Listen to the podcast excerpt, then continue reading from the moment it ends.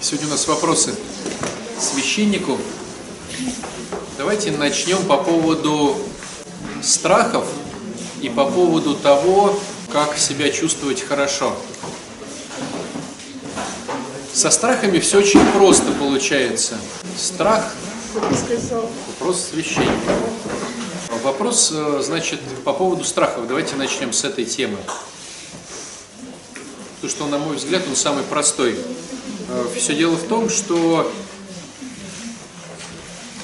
задача нашей психики, как я уже, может быть, говорил кучу раз, задача нашей психики, чтобы мы выжили. Почему, чтобы мы выжили? Потому что на фоне, на фоне пяти тысяч лет, где живет человечество, постоянно происходят какие-то катастрофы происходят какие-то голодовки, какие-то землетрясения, какие-то убийства, какие-то, ну, в общем, всякие экстремальные ситуации. И мы с вами, э, по большому счету, живем сейчас для психики как бы в неправильное время. То есть мы с вами умудрились сейчас жить в том периоде, когда нету войны, нету голодовок, нету каких-то землетрясений глобальных. Вот конкретно мы с вами. Там ни в Сирии, ни там в Афганистане, ни где-то там э, в Чечне. Вот мы с вами, вот такие россияне, так умудрились жить, что вот после 45 -го года до сего момента мы живем и, и в принципе, по большому счету, но нет каких-то глобальных войн, каких-то вот э, голодовок. Ну, что-то было там на Поволжье, была в Армении землетрясение. Но вот конкретно как раз-таки мы живем с вами в то время, когда э, для ну, мировой, скажем так, истории это не норма. То есть психика всегда была заточена на то, чтобы выживать в норме, а норма жизни это, как правило, всегда война, голод, кто-то кого-то там убивает, кто-то от кого-то э, убегает, кого-то догоняет. Вот. И поэтому чисто технически выживали только те люди, которые со своей психикой что-то как-то справлялись, а те, кто не справлялся, те помирали. И в результате от, от прадедов к, к дедам, от дедов к, прад, к нам, и вот, то есть, очень, то есть мы с вами все сейчас являемся теми, кто за долгие моменты истории, может быть, 200, 300, 500, тысячу лет научился что-то делать с психикой. Что делать, я сейчас объясню. То есть мы с вами являемся как бы ну, такими э, плодами того, что те люди выжили. А те, кто не выжили, просто не родили своих. Тогда встает вопрос, а как, почему наши прадеды, какой навык они приобрели, чтобы мы с вами сейчас жили? Э, навык очень простой. Психика формирует так называемую зону комфорта. Это та зона, в которой ты максимально можешь выжить. Если психика ее формирует правильно – то ты, стал быть, выживаешь. Если психика формирует неправильную зону комфорта, то человек умирал. То есть так как мы все с вами живы, это говорит о том, что психика наших пра-пра-пра-пра-пра формировала какую-то правильную модель, и в ней мы выживали. Теперь что происходит? Мы с вами живем в этой вот зоне э, максимального выигрыша, зоне комфорта. И Сейчас войны нету, сейчас все вроде как хорошо, мы все сыты и здоровы. Хочется деньжат, хочется квартиру, хочется отношений. Стало быть, э, вот раньше, допустим, ну какое там размышление, как там с родителями жить, как не жить с родителями, а жить ли мне с этой э, женой или с другой женой, а вот с этим мужем или не с а что мне есть сегодня вечером. Такого раньше не было, надо было выжить. И когда люди соединялись в семье, они соединялись по принципу, что это максимальное выживание. Вот. А сейчас этого нету. И поэтому мозг э, путается. То есть мы живем с вами в такое время, как, которое не заточено на самом деле. Ну, то есть мозг не понимает, как себя вести. Ну, как вот то же самое с телом получается. То есть, если сто лет назад человека больше 100 килограмм показывали в цирке, то сейчас у нас Почти все, больше 100 килограмм. И чтобы получается, то есть тело же тоже не привыкло набирать столько жира. И поэтому мы там садимся на велосипеды, ходим в спортзал, но это же все равно какая-то получается неестественная среда обитания. То же самое и с психикой мы тоже что-то пытаемся делать неестественное. Вот. И с одной стороны мы хотим отношения получше, квартиры получше, но как только мы выходим из зоны комфорта, чтобы заработать больше деньжат или отношения наладить, то срабатывают старинные, старинющие механизмы психики. Что, самый первый э, механизм, чтобы не выйти из зоны комфорта, это страх. То есть зачем нужен страх? Чтобы ты удержался в зоне комфорта. Поэтому, допустим, я вот сижу и думаю, а может быть вот на работу новую пойти? Это выход из зоны комфорта. Психика сразу бах, по старинке, страхом начинает глушить. Потому что те деды выживали благодаря этому. Он сидит там в окопе Великой Отечественной войны там или Первой мировой, или вообще там 12 -го года, 812 -го. И такой думает, дай-ка я вылезу из окопа. А психа говорит, нет, сиди. Мне страшно вылезать сейчас из окопа. Он от страха сидит, пули вокруг него, всех поубивал, он живой. И в результате родился я. Но как я теперь хочу с этой же уже отработанной психикой пойти на новую работу, мне включаются старинющие механизмы. То есть они по факту, ну, такие, как сказать, как это называется, механизмы... Э, а? Нет, и не про то. Понятно, что механизмы защиты. Как это, как это называется? Инстинкты. Во, забыл слово. Включаются инстинкты. Инстинкт мне хоп и страшно стало. Потому что этот инстинкт, выработанный, вырабатываемый долгими столетиями, помогал. Я сейчас хочу что-то делать, а он меня включается, он меня глушит. Поэтому страхи – это самое первое, что устроено психикой, чтобы не уходить из зоны комфорта. Хочешь – сиди там, в этой зоне комфорта. Хочешь – выходи. Просто это все нужно для того, что сейчас будет война, оно нам поможет. А войны нет. Удивительно как-то, да? И, и то, что мы набираем жир, понюхал шоколадку, 3 килограмма прибавилось.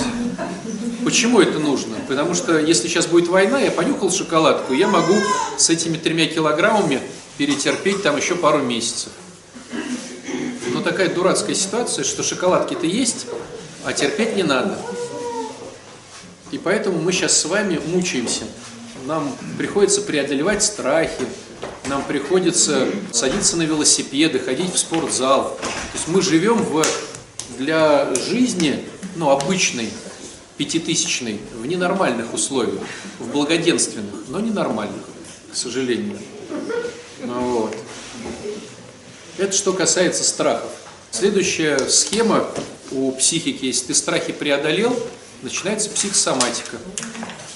Она начинается от легкого покраснения, отсутствия сна или очень сильный сон, всякие понос, золотуха, и переходит в более сильные вещи. Астмы, там всякие псориазы и всякое такое. Если преодолел это, там следующее. Вот задача мозга сделать так, чтобы ты не вылез из зоны комфорта. Там все уже столетиями отработано. Вот. И вот этот вопрос, а как себя конструктивно вести с родителями или с детьми, понимаете, что это вопрос нашего времени. То есть, а нужен ли женщине мужчина? А как конструктивно себя вести с мужчиной, спрашивают женщины. Понимаете, что это вопрос, ну как бы даже не ста лет. Вот смотрите, после Великой Отечественной войны сколько еще расхлебывали эту всю историю? Лет 20, наверное, да? поколения сменялись, мужиков не было, выйти бы за кого-то. И вот, грубо говоря, с годов 70-х, наверное, вот этот вопрос стал возникать в умах мужчин и женщин. То есть у мужчин не было такого вопроса, потому что женщин было полно. А у женщин не было такого вопроса, возьму хоть какого-то, лишь бы, лишь бы был. И вот с годов 70-х, то есть это даже ну как бы не родители, а мы вот уже, то есть мы по факту первые, кто задаемся таким вопросом, а как конструктивно построить отношения с человеком, который может за мной не бегать. То есть раньше такого не было. Чтобы выжить, надо было хоть с кем-то. Объединиться, поле вспахать, корову подоить. А сейчас женщина может зарабатывать, мужчина может жить без женщины. То есть это все вопросы новые. И поэтому мы не съели эти ответы у дедов и прадедов, и не съели их у родителей. И по факту и родители их не знают. И поэтому получается мы сейчас с нашими родителями строим как бы новые отношения. Они говорят, доедай, доедай. Все вкусно, все самое сильное на, значит, на дне тарелки. Хлеб не выкидывай. Ты что там? Это же надо обязательно все с хлебом есть. Там побольше углеводов, всовывай, всовывай.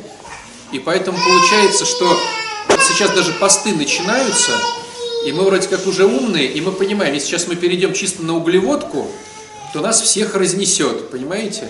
Вот. А, а с другой стороны, ну и не хочется, чтобы разносило. Но если там сто лет назад ты на углеводку перешел, и ты выжил просто технически, потому что опять была голодовка, и ты с лишним жировым запасом просто тупо выжил, то сейчас у нас получается, ты сел на углеводку во время четырех постов, и у тебя и диабеты, инсульты, инфаркты и все что угодно. То есть мы живем в то время, в котором не жили наши родители и прародители. И нам надо находить какие-то новые схемы и решения, что значит конструктивное отношение. Что это такое конструктивное отношение? Представляете, там 200 лет назад есть какая-нибудь семья, какая-нибудь крестьянская, конструктивные ли у них отношения или деструктивные? Вот он сейчас бухнул, или она сейчас бухнула, вот это конструктивное или... А что такое созависимость? Ну, понимаете, да? Алкогольная зависимость. То есть у нас сейчас целое поле непаханной целины вот такой. И мы пытаемся с вами вот в этом новом начать задумываться. То есть, с одной стороны, это круто, потому что мы сейчас не тратим время на выживание, и мы можем посвятить духовности свое время или чему-то еще. То есть вот сейчас можно прийти домой и духовно отнестись к своему супругу или супруге. Понимаете? То есть у нас больше шансов. Мы сейчас имеем возможность ну, больше войти в Царство Небесное, потому что мы больше можем иметь времени над этим задумываться, экспериментировать, читать какие-то книжки. Опять же, книжки сто лет назад это был космос. YouTube ну вообще космос, космос, да? То есть у нас сейчас есть время задуматься над чем-то, потому что мы сейчас поле не пашем. И сейчас девчонки не придут домой и не будут стирать вот на этой гладильной доске, как она там это ну да, как она вот эта доске.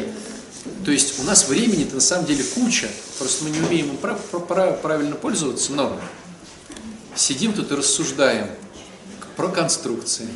Давай, Серега хотел немножко с другой стороны проставить. Я первые три года тоже в шахте был замечаешь, да, постоянно нервозностью, да. Мне просто поделиться, потому что мне помогло фитнес, да. Ну, сначала все Спорт. Спорт, да. Он э, как бы то ли делает, короче говоря, что вот эти боны, да, они проходят. Ну, эндорфины, еще что-то. Я реально, ну. Я просто, если я раньше работал, не, не работал и боялся, сейчас я не работаю и не боюсь. Да. Спорт помог. Нет, ну вот просто я к чему, что а, если кто-то лекарственный, там может быть, да, лекарственным нельзя зависеть, потому что, ну, как бы это еще одно. А, а ну, помогает, ну, снять склонно такой, что кстати, вот у нас даже есть сейчас возможность на фитнес ходить. Вот скажите сейчас ребятам 45 -го года, типа, а ты в спортзал ходишь? Есть ли у тебя время? Ну, понимаете, да?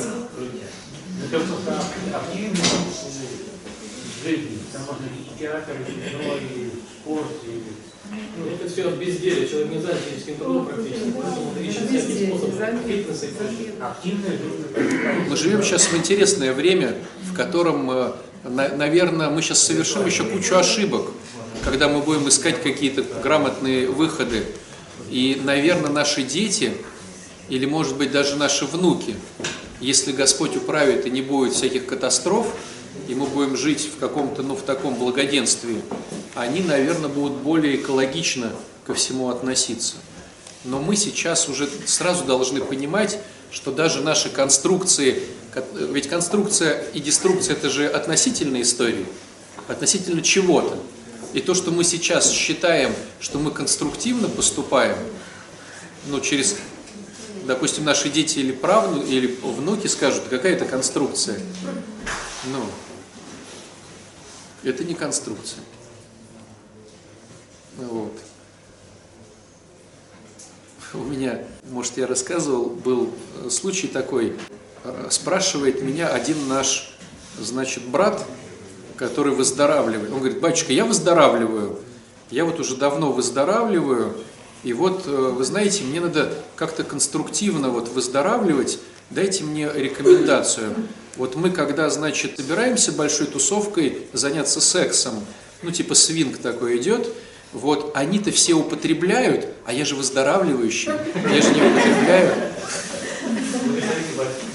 Так, типа, как мне конструктивно кажется? понимаете, я вот на него смотрю, но вот я не стал ржать над ним. Но я понимаю, что он ищет свою конструкцию, понимаете? То есть для него это нормально, что там 20 человек где-то на квартире забурились, но ненормально, что они употребляют, а он-то ведь выздоравливающий. Он же не употребляет. Как же ему грамотно, мол, что они там поссорились со своей женщиной, там как как-то он не уделил ей особого внимания в этой всей истории. И он спрашивал, как, как надо. От всех зависимости сразу, зависимости сразу ну, не освобождается постепенно. Ну просто я к тому, что вот он ищет свою конструкцию. И мы, может быть, сейчас в этой же истории ищем свою конструкцию и думаем, что мы такие красавчики. А дети на нас будут смотреть и говорить, вы что, с ума сошли, что ли? Какая тут конструкция? Вот. Вопрос тут был, вопрос в зал. Что значит «Сыне, дашь мне свое сердце»? Как впустить Христа в свое сердце? Очень просто его впустить, но тяжело. Почему? Потому что если Христос зайдет в твое сердце или в мое, Он начнет порядок наводить. А нам этого не хочется. То есть самый простой вариант – разрешить Ему наводить порядок в нашей душе, в сердце, в нашей жизни. Но тогда все пойдет не по нашему сценарию. А у нас даже на сегодняшний вечер есть сценарий. А Господь скажет, а что это у тебя такой сценарий? Иди-ка вот на отделении попроповедуй, или там булочек им там отнеси. В смысле булочек отнеси, Господи? У меня же, у меня же планы-то другие. Он скажет, и завтра еще отнеси булочек. В смысле завтра? А я работать хочу. Все, ты увольняйся с работы, иди булочки по больнице разноси. А у нас планы. Как же Христа впустить в свое сердце? Вот представьте ситуацию, да, Христос говорит, ну все, булочки иди, неси. Не могу, Господи, у меня тут планы. Как мне его впустить в свое сердце? Да расслабиться. Но в церкви это называется умным словом смирение. А, а антагонизм этого смирения, да, ну противоположность, это своеволие так как мы все сидим в своей воле, у нас есть планы на нашу жизнь, на жизнь наших родственников, на нашу работу, на учебу, мы поэтому и не можем впустить Бога в свое сердце, потому что планы поменяются тут же. Вот. И представляете, ну как вот мы Бога вводим, ну как сказать, ставим в неудобное положение. Мы ему говорим, да будет воля твоя, как на небе, так и на земле. Ну как минимум раз в день, если кто-то читает «Отче наш», то уже говорит, да будет воля Твоя. Он говорит, точно да будет воля Твоя? Точно, точно, Господи, крест даю, да будет воля Твоя. Он говорит, а ну иди булочки разноси. Какие булочки, Господи? У меня тут работа, у меня тут начальство. Понимаете? Поэтому мы не можем Бога впустить в свое сердце, не потому что это сложно, потому что своеволие. Вот. Это очень просто, но очень сложно. Но если это соединить как с тем, что вы говорили, то получается, если э, человеку надо быть постоянно поступать по воле Божьей, а не, по своей воле. Значит, вот это как раз э, психика там будешь, зону комфорта ощущать психика, да, а здесь будет постоянно тогда Зона дискомфорта, да? Конечно, будет зона дискомфорта. Будет мега есть зона сама, дискомфорта. Конечно, она же испорченная. Никак. Ну смотрите, тело сопротивляется жизни и умирает. Как это соединить? Никак. С- Душа постоянно сопротивляется добру и радуется только каким-то пакостям, каким-то хитростям, каким-то похотям. Ну, как это соединить? Вот мы сегодня читали, да? Вы Помните, в конце там Евангелия апостолы говорят, и как спастись? А как думаете, почему они э, спросили апостолы, а как спастись? Ну там же про богатых шла речь. Типа, как богатым наследовать Царство Небесное? Ну, что невозможно. Люди такие, а как спастись? Никто не задумывался. Почему апостолы стали спрашивать, как спастись? какая? Ну, потому что им не они пошли за. Нет. Они же пошли за Христом, чтобы денежки получить с этого. Ну. Они же как пошли, что я царь, я царь. Если ты царь, а мы рядом с тобой, я министр сельского хозяйства, а я министр, значит, машиностроения, а я, значит, буду главным по военным частям. То есть они пошли за Христом, чтобы с этого что-то получить, с этого что-то поиметь. И где-то уже он подходит к Иерусалиму и начинает объяснять, что в царство не войдут те, кто богатые. В смысле, Господи, мы тут, в принципе, все послали, сети бросили, баркасы продали, вот, чтобы в царство войти. Но не в то царство, а в царство войти. А тут, оказывается, царство не для богатых. Господи, что-то мы запутались. А для кого царство? Вот. И понимаете, пока-пока. И получается, что вот мы сейчас так красиво рассуждаем, а все равно хотелось бы де- деньжат-то все-таки, да? Ну так, хоть немножечко. Хотелось бы деньжат-то, чтобы пенсию прибавили на тысяч двадцать, вот, Э, чтобы прихожане стали побогаче, и записок больше давали, и в кружку складывали денег, да? Я такой, ох, как я хочу, чтобы вы стали богатыми и щедрыми. Вот. Слово же богатство, слова Бог. Да понятно, что от слова Бог. А разве мы так понимаем его? Бедный человек, это слово бедный, это было без, э, без руки, без ноги. Бедный это, как сказать, как по-нашему сейчас калека, да. Бедный человек это калека. Ну, дореволюционный термин, бедный. То есть не, не могущий себе заработать сам. Вот. Технической точки зрения все просто. Ну, ставить духовно, да, там, возмещение ущерба, там, а, несение риски, какая-то помощь ближним, то есть ставить духовное на первое. А попробуй. А, С технической точки зрения все просто. у меня выбор. Мне человек и приходил здесь вот десятку за час говорю. А мне надо в ГМЖ. И я человеку говорю, я вот не пойду за десятку, я поеду в ГМЖ. Конечно, я так не сделаю, конечно, поеду за десятку. Ну, технически, да, вот как сделать, я просто езжу в ГМЖ. Вот смотрите, простой момент. А Тут же очень много людей, кто может или в голове думает по поводу 12 шага. И много людей, которые здесь сами же и лежали, воспитанники наш- нашего учреждения. Альма-матер здесь, можно сказать, такая для многих. И вот ты все равно потратил время, что пришел сюда в воскресенье. Все равно уже как бы из дома вышел. Все равно сел на метро и доехал непонятно куда. Ты уже здесь. Казалось бы, чуть и сложно сходить на полчаса на отделение и сделать 12 шаг. Понимаете? Я помню первых три года, я, и кто пойдет на отделение, я уже устал, ну, то есть все равно никто не ходит. То есть ты даже приехал вот сюда, и ты даже здесь лежал, и ты знаешь, как это важно, чтобы тебе пришли, поболтали, что-то принесли пожрать, и все равно у нас с технической точки зрения эта простая схема не срабатывает. У нас 50 год. Сегодня и каждое воскресенье. Понимаете? Без условий. То есть, вот, казалось бы, но она не срабатывает. И сейчас я вам говорю, э, говори, будешь ли ты любовью. Вот сейчас каждый из нас пойдет к своей семье и начнет думать, как ему быть любовью. Но когда вы начнете это делать, вы увидите, что там вообще нету любви. Но в лучшем случае вы не наорете на них.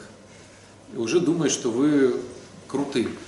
Ну, то есть, чтобы хотя бы понять, как быть любовью для домашних, надо хотя бы это прописать. Но когда я даю задание «пропиши», как показывает практика, там про любовь не получается. То есть даже прописать, сфантазируй, сфантазируй, как ты сейчас дома будешь любовью. Даже не надо тебе быть любовью, просто сфантазируй. Не получается. И люди по три раза переписывают. Не получается. То есть даже если в фантазии не получается побыть любовью, что говорить о реальности? Когда ты пришел, а тебе еще в лицо плюнули. Получается так, что есть понимание даже, а толку тело отдельно, небо отдельно, а то, что я думаю, хочу отдельно. Вообще.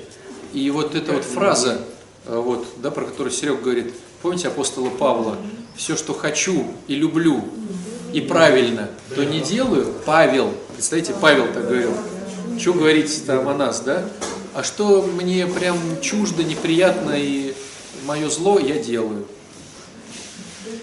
Поэтому вот и вот эта фраза-то в конце, ну невозможно спастись самому, а Богу возможно все. То есть получается, по большому счету, первое, надо признавать проблему, второе, надо признавать свое безумие решения этой проблемы, третье, нужно довериться Богу, чтобы Он смог, не наше безумие смогло э, раз э, как-то, значит, все это разрулить, а Бог, да, и потом понять, в чем моя выгода потом эту выгоду принести батюшке на службу, да? Ну так, в общем, все очень просто. И опять получается, что страхи? Ну, ситуацию бедную какую-то. И у меня, ну, со своими близкими, и у меня в конце получается все равно страх, страх, что я боюсь остаться одна. Все равно моя выгода от моей Ну, останешься ты одна, и что? Останешься ты одна, и что? А мне страшно одной оставаться. Многие боятся, Брошенные медведя заходят, покинутые мне мозги мои говорят. Я не буду любить. И что? Нет, это я так говорю красиво, я тоже так боюсь, что меня не будут любить. Вот что, я над этим голову ломаю на данный момент. Тогда возникает следующий момент, а любит ли нас кто-то?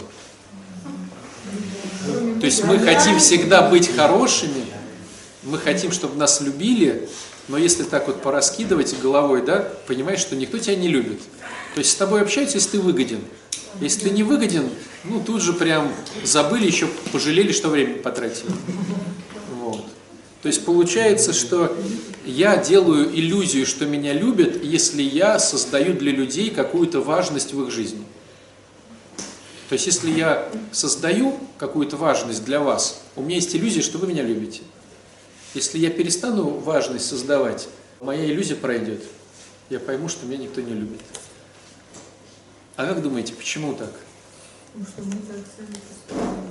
Нет, потому что любить вообще сложно. Мы же даже сами себя не можем любить. А уж лю- любить кого-то, это вообще космос. Хотя бы себя-то научиться любить.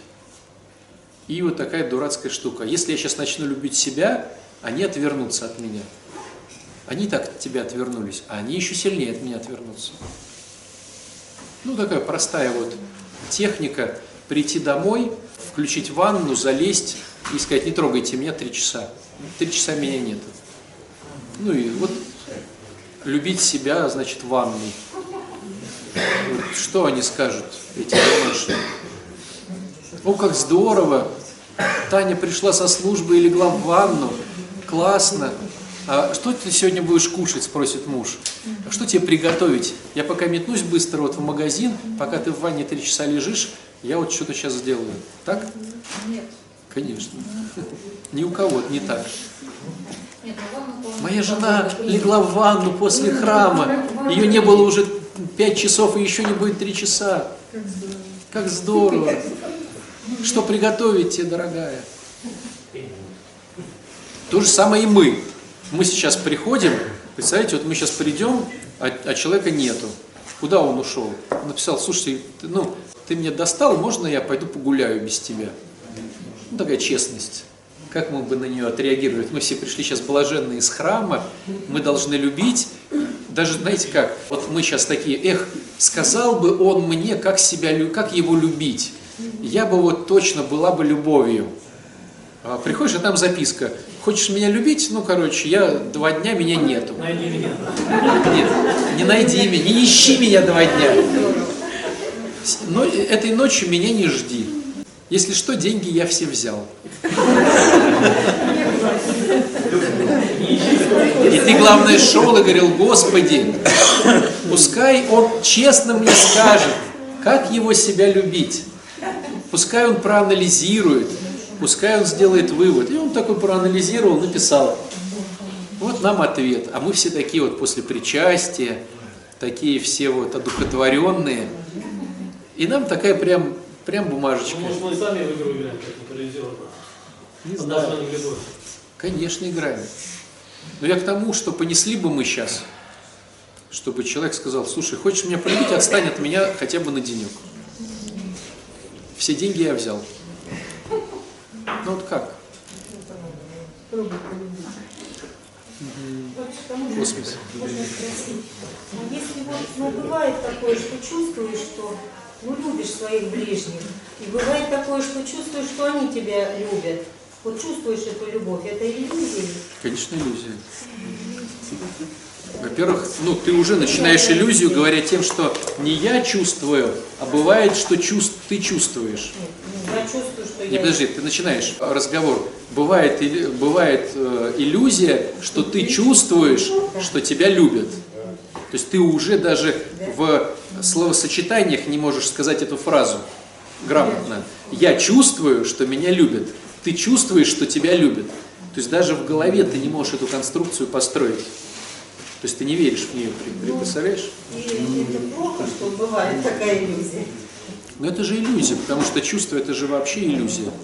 Любые чувства это иллюзия. А любые факты это, это факты. Тогда, если этих нет иллюзий, вообще пустота получается. Говорят, что наоборот, чувство, чувствовать и выражать чувства. То есть целая эта группа, которые что мы не умеем не выражать свои чувства. Смотрите, все очень просто. Почему мы цепляемся за чувства? Давайте вспоминать. Любые действия, которые мы делаем, мы делаем исходя из чувств. Не из логики мы это все делаем. То есть по логике мне нужно сегодня лечь пораньше спать. По логике мне надо сделать утром зарядку, почистить зубы, по логике. А я все, все равно делаю по чувствам. Ну, то есть мы другим советуем всегда по логике, а сам человек всегда поступает по чувствам. То есть любые реакции, которые в этом мире мы делаем, ну, любые штуки, это все из чувств. Чувства бывают положительные и отрицательные. Ну, хоть оценка, но все равно для себя. Положительные и отрицательные. А откуда происходит тогда чувство?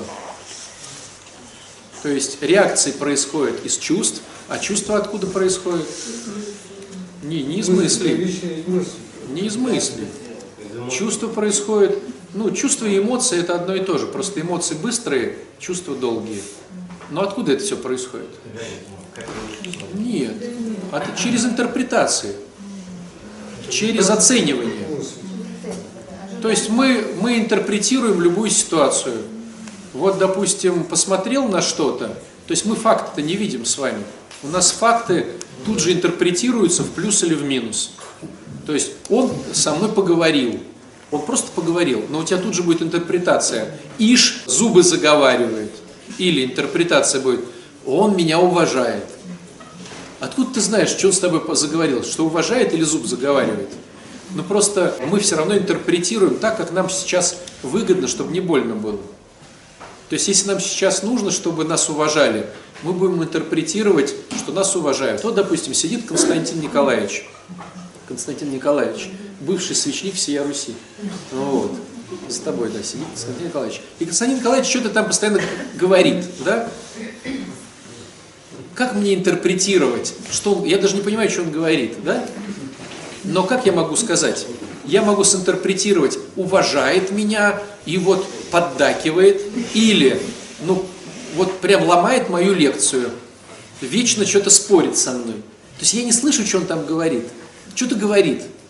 Но я могу интерпретировать его разговор и в плюс, и в минус.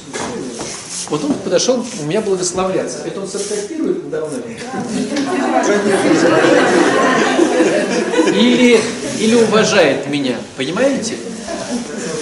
Но мы на самом деле, а может быть он внимание привлекает. Сейчас такой э, подходит и сам такой хоп в камеру.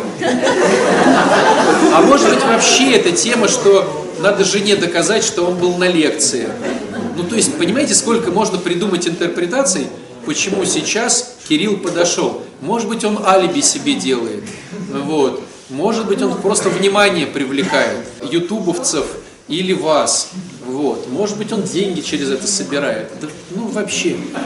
Мы же не знаем. Мы просто что увидели? Он подошел и благословился. А почему он так сделал? Да мы не знаем. Понимаете? Но ты же же не подошел ко мне благословиться при встрече. Ты просто сел и начал болтать.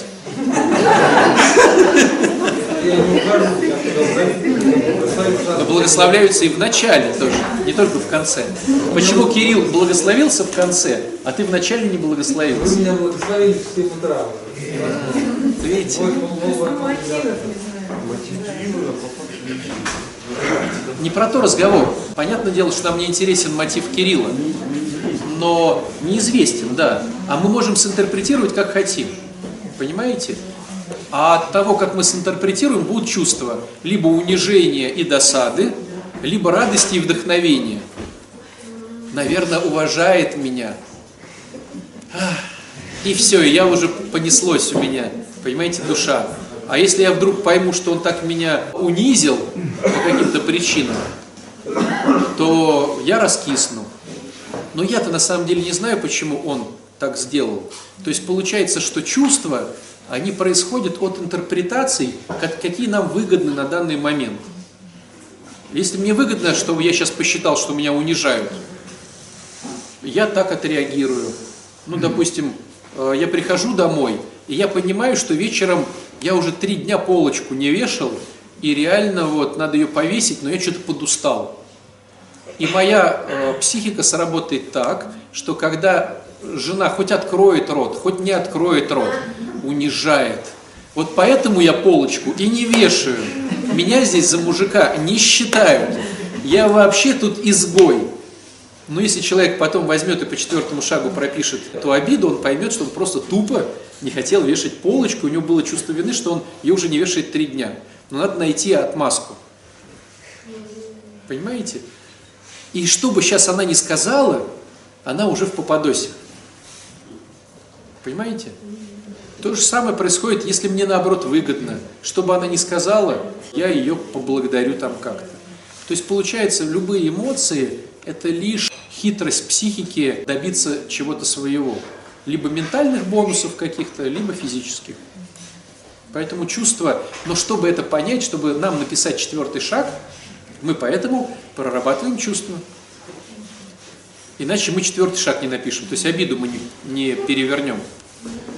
Поэтому сначала тебя готовят к размораживанию чувств, а потом готовят к, э, уже к работе с обидами.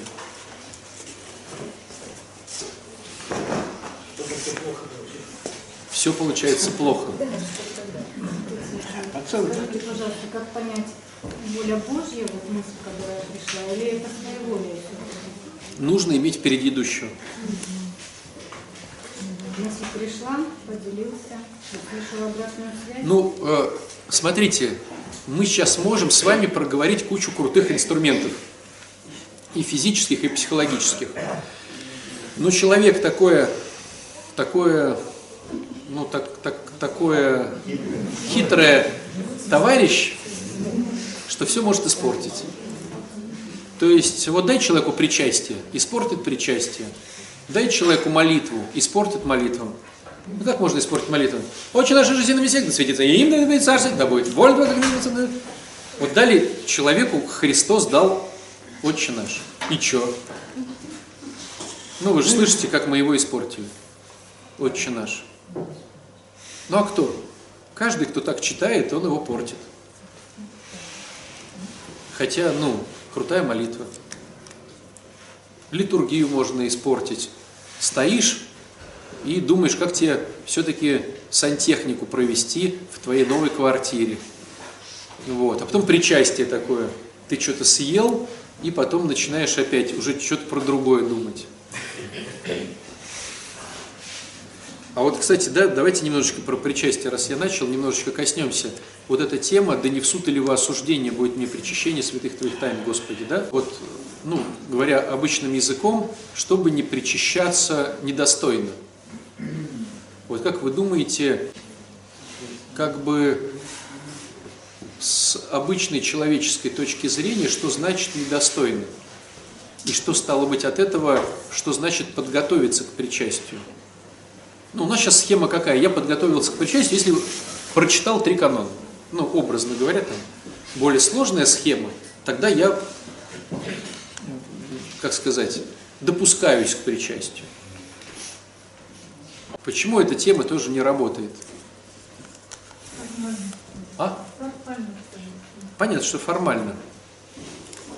Но тут же как получается, что все же формально, да, я выхожу и говорю, а сегодня, кто не прочитал три канона, не допускается, а кто прочитал три канона, тот допускается. Я же не говорю вам, сколько секунд в трех канонах вы были э, адекватно по поводу канона.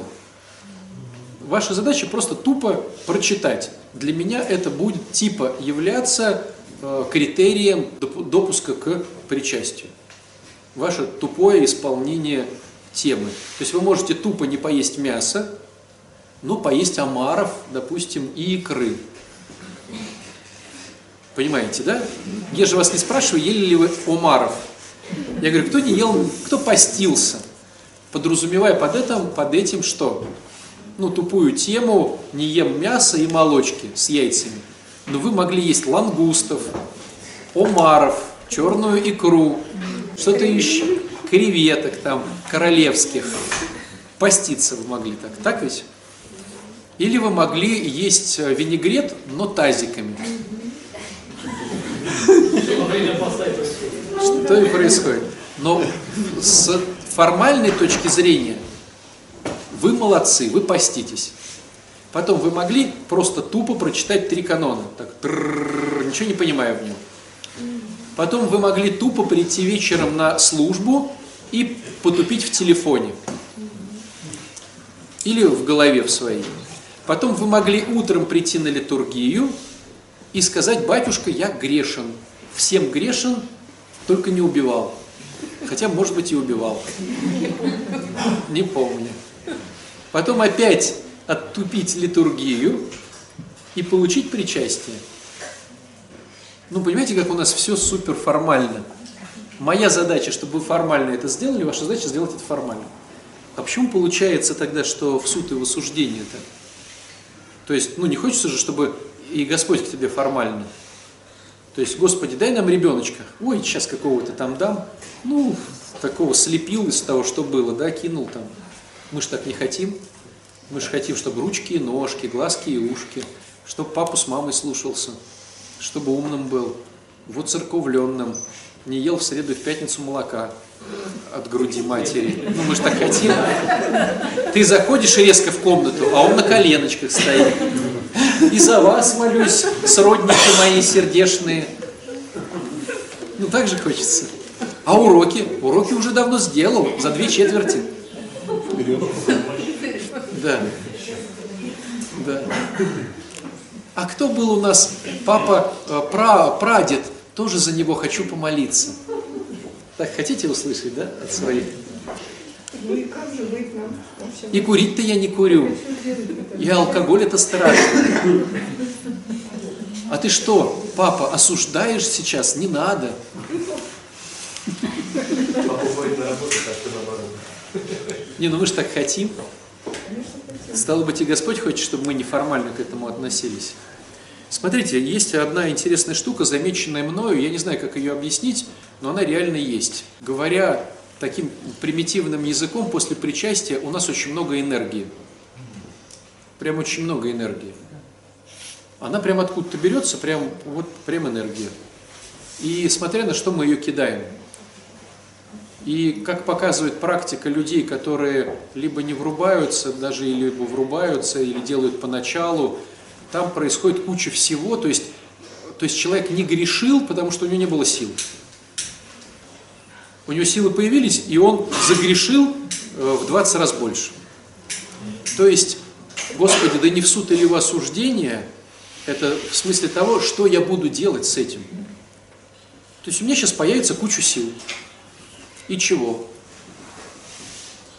Что с этим делать? Куда их пустить? Пустить их на дела, которые греховные? Или что значит подготовиться? Это понять, что я буду с этим делать. То есть, может быть, сейчас к родителям сгоняю, э, куплю им что-нибудь вкусненькое. Может быть, я сейчас 12 шаг сделаю, по больнице погуляю. Вот. Может быть, я сейчас там э, уборку дом сделаю, жене помогу или мужу. То есть, что я сейчас сделаю, когда у меня будет больше сил? Но в ключе духовности, а не в ключе распутства. Получается, что мы сместили фокус. У нас получается подготовка – это прочитать, а не подготовка, что я теперь буду делать по-другому.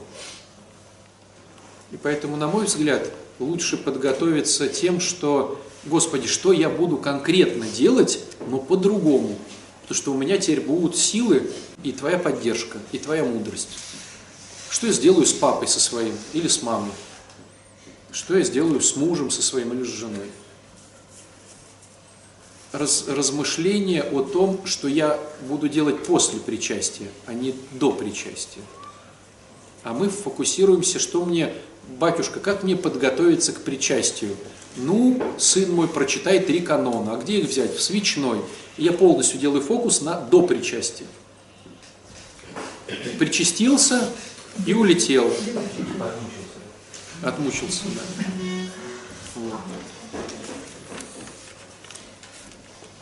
Такая тема, короче. Интересно, что ощущение, ощущение, что мы бессильны вообще либо что-либо вот кругом. А с помыслами вот практически это то же самое, что ну, ну, работа с помыслами это одно и то же, что с чувствами, правильно? Где-то с этой Нет, почему? Ты можешь чувствовать одно, а мыслить другое. Ну, вот, если чувство от ожидания, то есть ты ждешь чего-то хорошего. Чувство не от ожидания. Не так сказали, нет? От чего чувство? От чего у нас чувство? А от интерпретации. Я интерпретирую, я не, я не, я не ожидал, подойдет ко мне Кирилл и благословится или не подойдет. Ну так значит, вот если я помыслю, вот помысл пущу, что да, вот он пошел, потому что я, он меня уважает. Это мой помысл. Твой помысл. Ну, от этого святослава, это святоводца, он же полностью там посвящает эти книги вот помыслам. Что в основном работа нам так. э, Если А ты к чему что-то- сейчас? А? Ты к чему это сейчас? Ну что, и если я работаю с помыслом, я себя как-то могу контролировать добрым. Если я говорю, что эта мысль подошла ко мне, потому что она там меня любит. Не так немножко. Смотрите, друзья, никому из наших родственников не, важ... не интересны наши помыслы. Вообще никому. Ну, мне Нет. Только нам. Им не интересно. Любовь – это глагол от меня туда. То есть, если мужчина подарил женщине цветы, неважно, с какими помыслами он их подарил. Сволочь, трачу последние деньги, ты сейчас их нюхнешь и выкинешь. я принимаю Вот. А что толку-то, что ты принимаешь? Никому не интересно, какой у тебя помысел. Всем Мне интересно... Опять эгоизм. ну. Да Какая любовь? Любовь это, это дела. Ну, но если я добрые чувства испытываю, когда мне подарил муж цветы. Да ему все равно. Нет, смотри. Когда я принимаю что-то от другого человека, мне все равно, что он там думает. Да откуда вы знаете, что он думает? Он все не скажет. Потому что так выгодно. Но-. Но вот на самом деле, что он какие помыслы там делал, ты не знаешь. Тебе, ты можешь только посмотреть на факты, подарил цветы или не подарил. То есть, когда мы говорим про любовь не забирающую, о чем ты сейчас говоришь, а любовь отдающую, никому не важно, с какими чувствами ты что-то там отдаешь. Главное, чтобы отдал. Вот мне не важно, с какими чувствами вы пожертвуете мне денег в кружку. Ах, этот сволочь, и хоп, там 5 тысяч рублей. Или, или там, ну, хороший батюшка, и 50 рублей. Я открыл потом, значит, эту штучку, и там лежит 5 тысяч рублей. Понимаете? И 50. И 50 рублей. Я чувствую сразу, тут меня любили больше, чем вот там. Но это никому не интересно, как ты меня там любил в своей голове. То есть, когда ты кому-то что-то делаешь, тебя оценивают только по делам, и все. И вкладывают в это свои какие-то мысли. Он это сделал потому-то. Но я могу так сказать, меня оскорбили ваши пять тысяч рублей. Вы саркастируете надо мной. Да, заберите их обратно. То есть я хочу сказать к чему? Когда мы кого-то любим, мы делаем. Не, не про то разговор. Мы делаем. И что там у него в голове, когда он это что-то там делает, да всем наплевать, лишь бы сделал. А есть те, кому не наплевать, например, они думают, типа, что искренне, искренне. Но если мы говорим про дела, хорошие дела. Вот, допустим, сейчас женщины придут, а мужчина надраил дом. Э, посуду помыл, пропылесосил. И, и сидит, смотрит телевизор. Вот тебе не все ли равно, что он там думал в этот момент, когда пылесосил? Главное, что он сделал. Так ведь?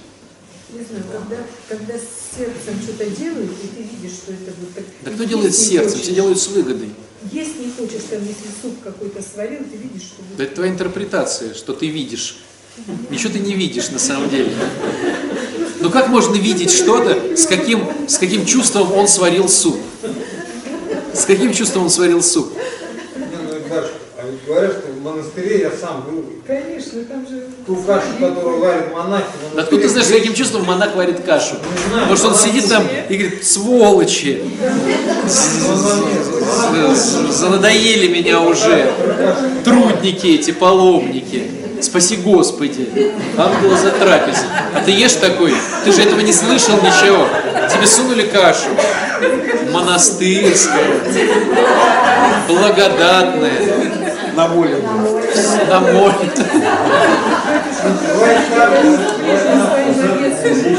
И как будто это же квашеная капуста получается по-другому. Если я в настроении Да ее в том-то делаю, оно дело, вот правильно говорит. у меня она скиснет и плесенью покроется, если я делаю Да, в таком раздражении. Скажу, да ну ладно, делаю. Батюшка, Или кино, я делаю с любовью это. можно? Кино есть, вот, кстати, кино есть в интернете, там прямо, э, прямо э, э, э, разные каши говорят разные слова и разные результаты. Вот. Там Смотрите, друзья, почему, почему мы так думаем? Все дело в том, что у нас укорененно, гиперукорененная история о том, что мы можем влиять на других людей, и другие люди могут влиять на нас. Они нас могут обидеть. Из-за него каша может покрыться плесенью. Из-за меня каша может покрыться плесенью. То есть мы всегда имеем идею, что мы боги. Так вот, никто тебя обидеть не может, даже если плюнет тебе в глаз. Не может обидеть тебя технически. Ты волен интерпретировать все, что угодно, как обиду или как радость. Все, что угодно. Ты придешь в монастырь, ты не знаешь на самом деле, с каким чувством бедный монах, который смиряет свою плоть уже там 20 лет, делает эту кашу. Ты не знаешь этого. Я служил в двух женских монастырях, я могу вам сказать, с каким чувством там девчонки варят кашу. Ну, потому что я исповедую их, понимаете? Ты никогда этого не узнаешь. Ты всегда будешь все интерпретировать.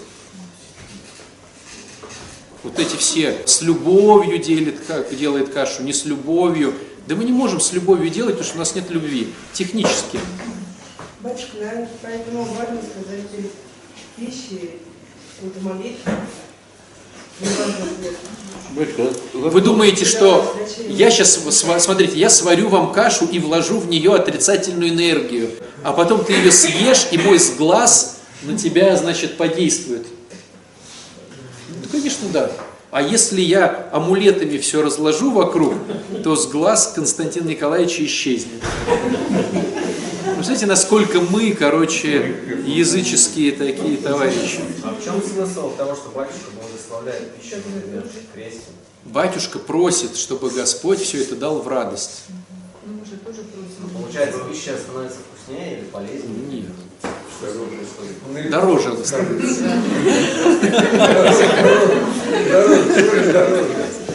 С батюшкиным благословением.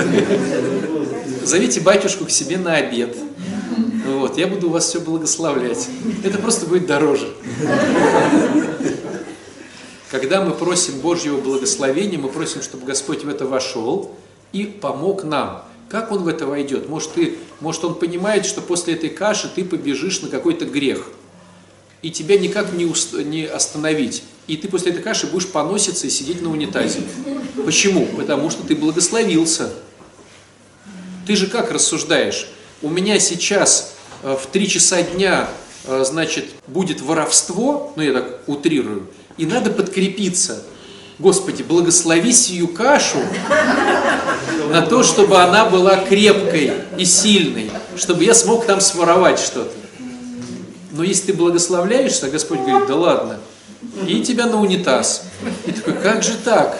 Благословился и на унитазе сижу. То есть Воровать зато не пошел. Помните же, был какой-то, у нас вот кто-то спикерил, рассказывал-то, что возил с Эстонии долгие годы, чуть ли не 10 лет там а возил в, в значит, машине, в фуре в какой-то, двойной пол у него был, контрабас что-то возил, пришел, благословился.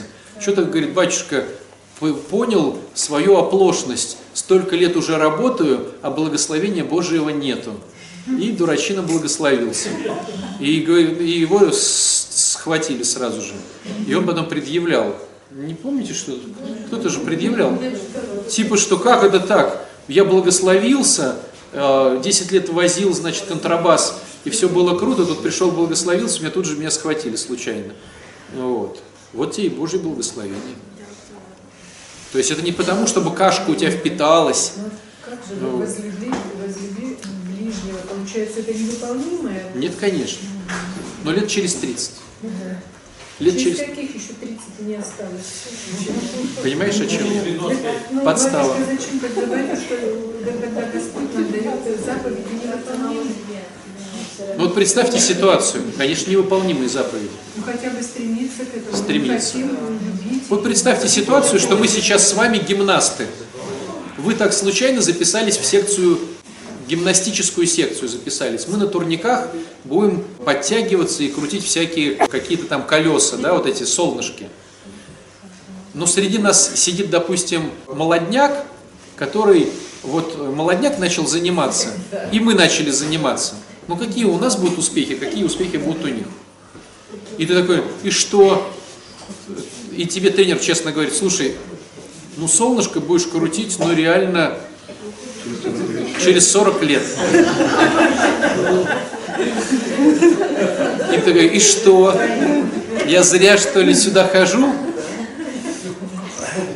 Ну, зато на турнике сможешь висеть минуту. Через 10 лет. Ну, по-честному. Ну, посмотрите на нас, ну, посмотрите. Вот мы же ходим в храм, и что, у нас любви там много, что ли? Ну, по-честному. По-честному.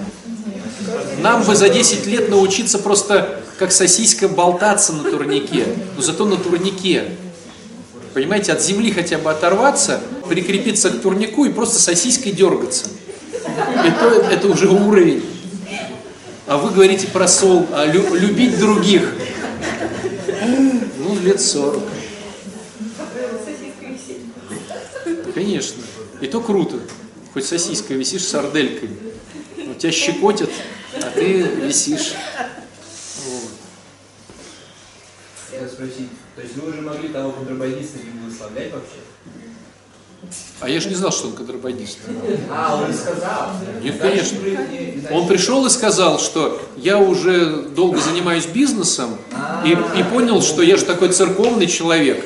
На все благословляюсь, а на это не благословился. Батюшка, благословите. Хорошо. Это потом он уже рассказал. Кольского феодолита историю, в которой рядом с Соловканичем, через речку, там у него был э, монастырь мужской, так он был игумен в монастыре. Как братья его избили физически, и это сейчас про них книги пишут. То есть вот Бог... Тоже благословился, наверное. Да. Ну, нет, потом остался в. У меня был такой случай дурацкий. Я как-то иду по монастырю, в монастыре служил, подходит э, раба Божий и говорит, спасибо, батюшка, роды прошли успешно. Я говорю, в смысле? Ну вы же благословили меня рожать в ванне. Я говорю, я? Как так? Он говорит, ну, я правда не сказала честно, но я просто подумала, что я очень хочу в ванне рожать, подошла к вам и говорю, батюшка, благословите. А я говорю, а если бы все прошло плохо, то вы бы тут пришли бы с дрыном и начали бы за мной бегать, а я бы даже не понял, что к чему. Это был 20 век или 21. 21. Да, то, что я рассказал, было 1547 уже. Ну вот. А ничего не меняется. Ничего. Ну ведь отдавали жизнь свою, там, подвиг, спасали людей на войне, но ведь это же тоже из-за любви, не просто же вот так. Я люблю, а приказ был, вперед пошел. Заградотрядом, за Не успеем мы сегодня эту важную тему поднять. Нам нужно уже начинать Акафист, друзья. Поэтому, если у нас получится, как сарделька, висеть на турнике, поверьте, это уже очень круто.